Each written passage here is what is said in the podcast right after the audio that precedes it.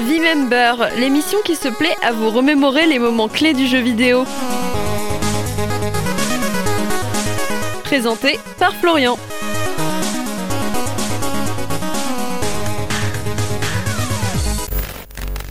Pour ce nouvel épisode, je vous propose de revenir sur ce qui reste encore à ce jour le jeu de puzzle le plus célèbre sorti sur le territoire de ce qui était alors l'Union soviétique. Si vous ne l'avez pas encore compris, aujourd'hui, on va parler de Tetris.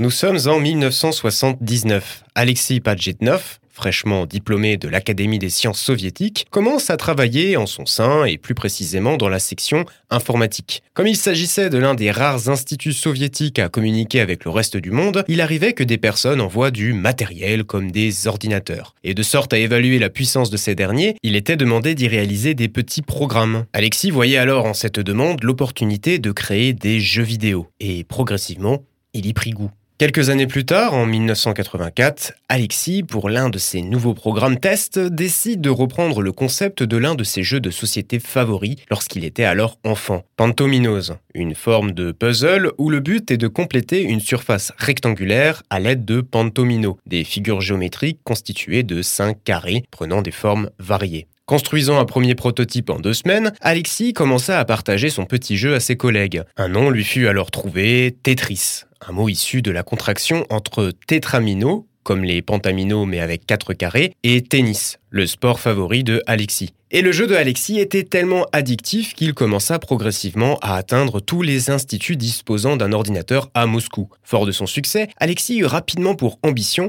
d'exporter sa création en dehors des frontières soviétiques. Et après quelques difficultés, notamment liées au fait que la propriété intellectuelle n'existait alors pas en URSS, le petit jeu de Alexis s'exporte progressivement en Hongrie, où il devient vite très populaire. Robert Stein, agent international de vente de logiciels pour la société londonienne Andromeda Software, prenant conscience du potentiel du jeu et après avoir contacté Alexis, commence progressivement à démarcher différents éditeurs. Après des débuts un peu difficiles, Tetris est commercialisé pour la première fois en janvier 1988 sur IBM PC, puis par la suite sur Amiga, Atari ST et tout un tas d'autres supports.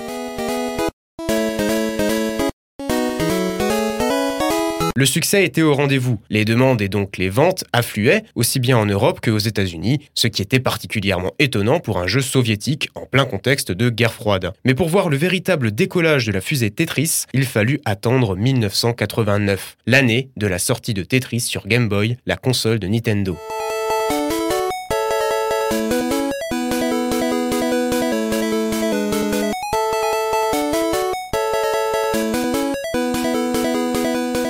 Nintendo avait en effet réussi à obtenir, après une longue bataille, les droits exclusifs sur le jeu, suite à un accord avec le gouvernement de l'URSS. Et autant dire qu'ils avaient eu le nez creux, puisque le jeu a littéralement marqué toute une génération, totalisant plus de 2,5 millions de ventes au début des années 90 et plus de 35 millions en 2009, en faisant encore aujourd'hui l'un des jeux les plus vendus.